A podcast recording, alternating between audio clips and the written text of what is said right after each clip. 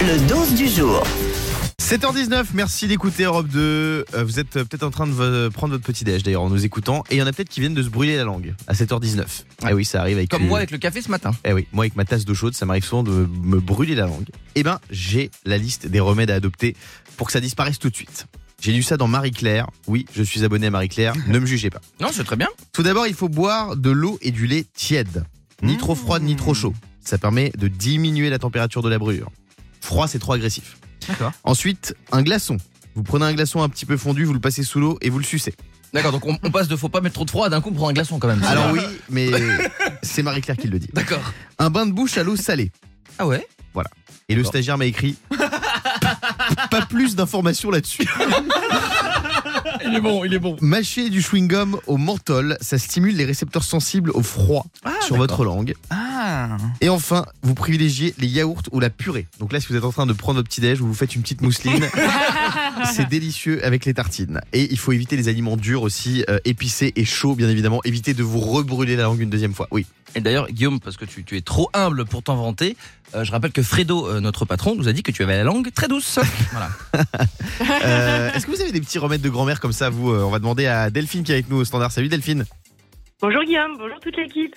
Delphine, Bonjour, est-ce que t'as des bonjour. remèdes de, de- de grand-mère Alors oui, moi ma grand-mère en fait quand j'étais plus jeune, elle m'a, en fait, j'avais des petits soucis au niveau des pieds et donc elle m'a conseillé euh, de frotter mes pieds euh, avec de la vodka. Mais t'avais quoi comme Ça souci au relève. niveau des pieds Bon, j'avais une petite odeur, euh, voilà, Ah, euh, pas d'accord. très agréable. Ouais, j'étais ado donc je pense que ça arrive à tout le monde pour, euh, Bien sûr. pour ma part.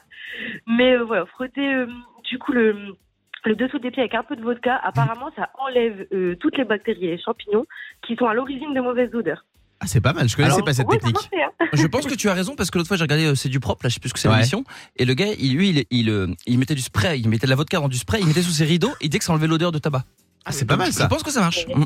Moi, j'ai un remède de, de grand-mère qui fonctionne pour tout. Que vous ayez un aft, une tache, les dents jaunes, une peine de cœur, le bicarbonate de soude. Ouais, c'est le vrai. bicarbonate, t'en mets partout, ça règle tous les problèmes de ta vie. C'est vrai, il y a Mais des c'est vrai. bouquins là-dessus. T'es en dépression, tu prends du bicarbonate, voilà, et c'est reparti. Oui, Diane. Moi, j'en ai plein parce que j'adore ça. Alors, pour adoucir la peau, on peut mettre du yaourt grec. Ouais. Je fais un masque de yaourt grec, pas de danette, hein, Guillaume. Yaourt grec.